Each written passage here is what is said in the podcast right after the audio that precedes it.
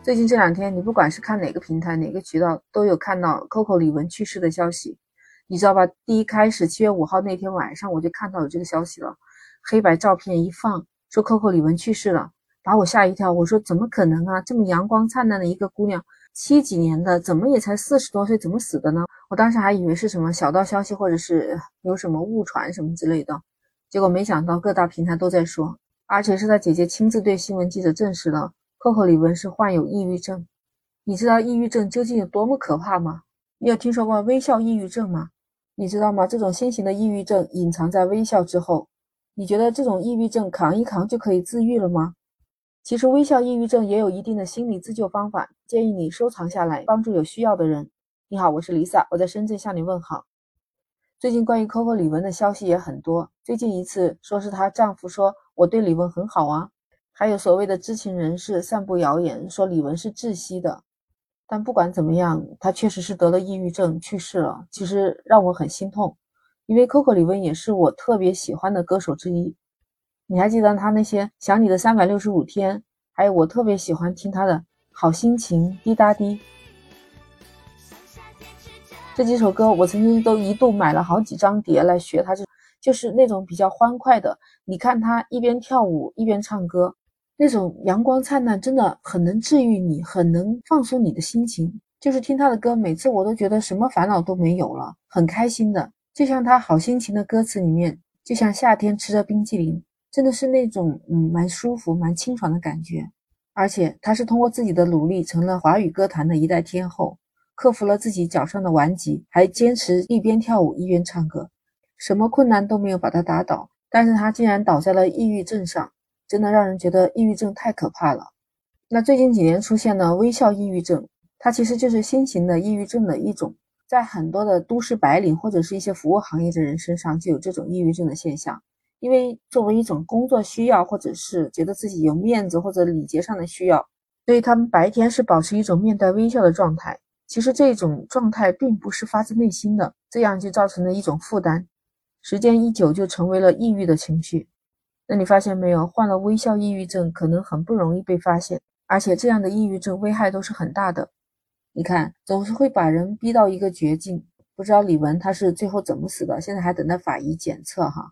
但是你看，她自己就控制不了自己的情绪，可能就有一种绝望的感觉，而且对她的身体可能也是一种特别大的折磨吧。还有的人得了抑郁症以后，情绪一直都是不太好。所以得了抑郁症，真的是一直都在焦虑当中过着煎熬的生活。要改善这种不良的情绪也非常非常的难，要克服很多很多的事情。还有，它会摧毁掉一个人的精神意志。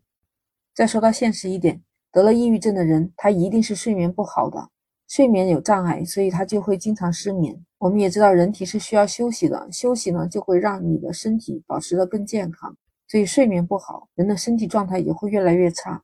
得了微笑抑郁症，自己的内心非常失落，或者是痛苦，在煎熬，甚至想到了自杀，他们也会装作好像若无其事，还给自己营造出过得很好的假象。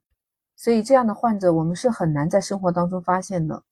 有调查研究，甚至将近有一半的人自己都不知道，或者没有意识到自己患病了。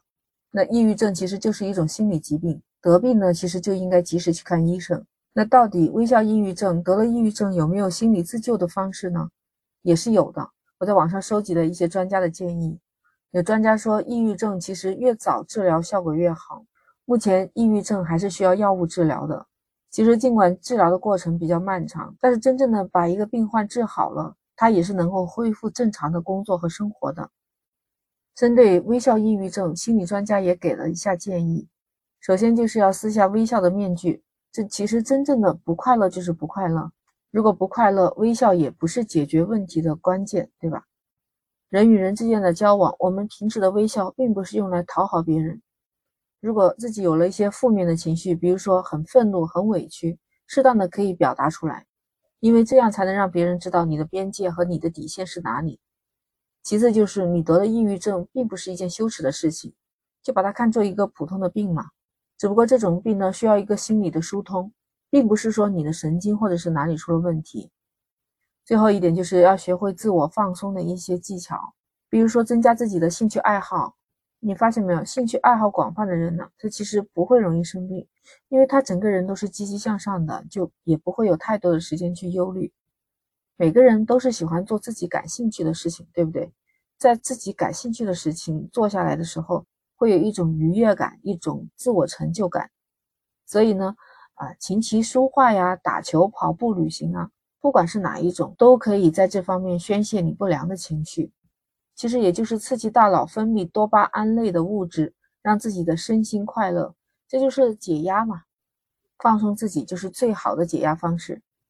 我搜寻了很多专家的意见，综合起来就是这几点，不知道你有没有 get 到呢？如果记不下来，那就收藏和关注 Lisa，你可以随时收听，转发给有需要的人。那我们今天先聊到这儿，下期再见，拜拜。